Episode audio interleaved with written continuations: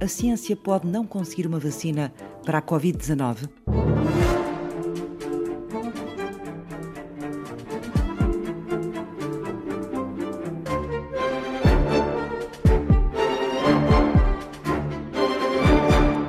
Eu acredito que nós chegaremos tão longe quanto humanamente for possível chegar. A ciência não faz milagres, a ciência não é religião e, portanto, não conseguirá tudo. O investigador Miguel Castanho é bioquímico e estuda o tratamento de vírus que afetam a saúde humana no Instituto de Medicina Molecular da Universidade de Lisboa.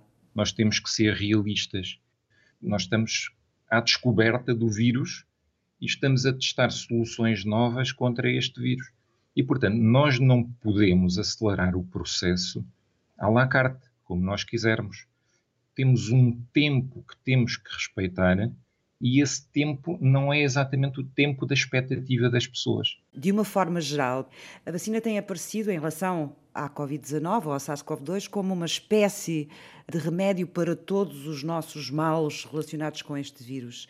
A estratégia deve ser essa no combate a este vírus? É importante que se aposte no desenvolvimento de uma vacina, mas também é importante ter a noção de que uma vacina pode nunca chegar para a SIDA, por exemplo, nunca apareceu uma vacina. As alterações que o vírus vai sofrendo, ao acaso, enquanto se multiplica e passa de uma pessoa para outra, vai sofrendo alterações, e algumas dessas alterações levam a que alguns medicamentos deixem de funcionar, ou então as zonas para onde estavam dirigidas as vacinas também se alteram. E essas pequenas alterações podem ser um, um, desastre para o desenvolvimento de um determinado medicamento ou de uma determinada vacina. Isto parece uma espécie de tiro ao alvo com o alvo sempre a mexer-se do sítio. Exatamente. É apontar ao alvo e no momento em que se vai dar o tiro, o alvo desvia-se. É preciso começar tudo de novo. Estes vírus, de alguma maneira, asseguram a sua sobrevivência pelo facto de estarem sempre a mudar. Além disso, alguns destes vírus, é o caso, por exemplo, do vírus da gripe, têm ainda outra capacidade para mudarem, que é quando dois vírus diferentes infectam o mesmo hospedeiro, podem combinar, misturar material genético e saírem vírus que têm uma mistura dos dois. Hum. Essa instabilidade é, portanto, uma força para eles, é uma dificuldade para nós, em termos de o que conseguimos combater, não é? Precisávamos que, que eles fossem um bocadinho mais estáveis para conseguirmos remédios, digamos assim, ou formas de combater o vírus. É verdade, nós precisávamos que eles fossem mais estáveis. Para quê? Para que no tempo que nós demoramos a desenvolver vacinas e no tempo que nós demoramos a desenvolver medicamentos, eles ainda fossem como eram antes.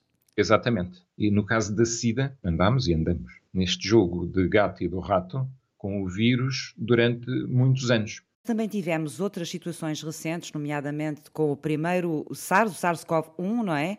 E outros eh, vírus relativamente recentes, sobre os quais houve um primeiro olhar da investigação e até do investimento em investigação para perceber que vírus eram estes e depois isso foi rapidamente abandonado. Não sei se aqui se isso aconteceu pelo facto de a certa altura percebermos que não nos ia tocar a todos. Se nós tivéssemos investido mais na investigação ou no conhecimento destes vírus podíamos estar mais à frente hoje em relação a este SARS-CoV-2? Sem dúvida. Isto é, se não tivéssemos deixado a meio vários projetos de investigação sobre o SARS-CoV, que agora chamamos o SARS-CoV-1, hoje estaríamos em muito melhor posição. E isso aconteceu porquê? Porquê é que se abandonou a investigação? Porque a política precisa de respostas muito rápidas para corresponder às expectativas das pessoas, que são os eleitorados, e, portanto, vira-se para o setor que pode dar respostas a problemas, que é a ciência. Quando passou o tempo político do SARS-CoV-1, automaticamente passou o tempo mediático do SARS-CoV-1.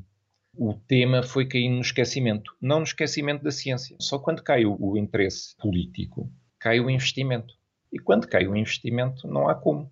E esta falta de continuidade, estamos agora a pagar o preço por ela o investimento em doenças infectocontagiosas, de uma maneira geral, caiu muito em toda a segunda metade do século XX e agora no início do século XXI. Isto corresponde a uma determinada soberba, digamos assim, uma determinada arrogância, em que julgávamos também que os micróbios estavam derrotados e, portanto, bactérias e vírus, essas coisas insignificantes, isso já não era um problema, porque com o desenvolvimento de antibióticos e com o desenvolvimento de vacinas, nós passamos a dominar. Eh, fomos ganhando uma noção de que uh, os problemas dos vírus e os problemas das bactérias eram coisas dos nossos avós. Mas ainda antes desta pandemia, nós já vivíamos preocupados e aflitos com as bactérias multiresistentes, com a falta de eficácia dos antibióticos. Já havia aqui um, uns sinais de que não era bem assim, não é? Exatamente. Os primeiros sinais vieram com as bactérias superresistentes.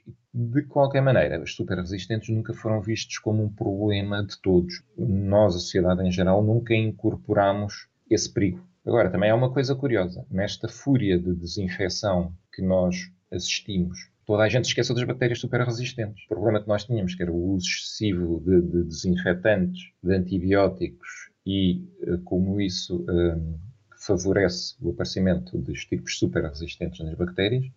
Agora nós estamos ofuscados com o problema do SARS-CoV-2, esquecemos que estamos numa péssima prática para favorecer o, o aparecimento de estirpes de bactérias uh, super resistentes. Equilibramos de um lado, desequilibramos do outro.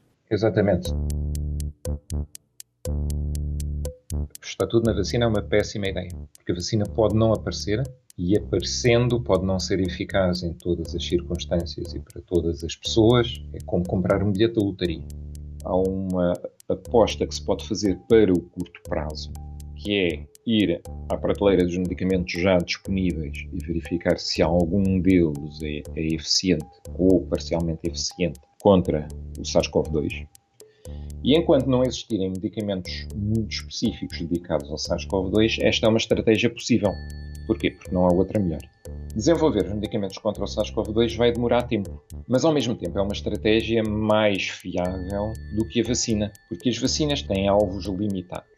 Os medicamentos. Existem muito mais alvos a que dirigir medicamentos do que alvos onde podem ser dirigidas as vacinas. E, portanto, nós temos mais por onde atacar.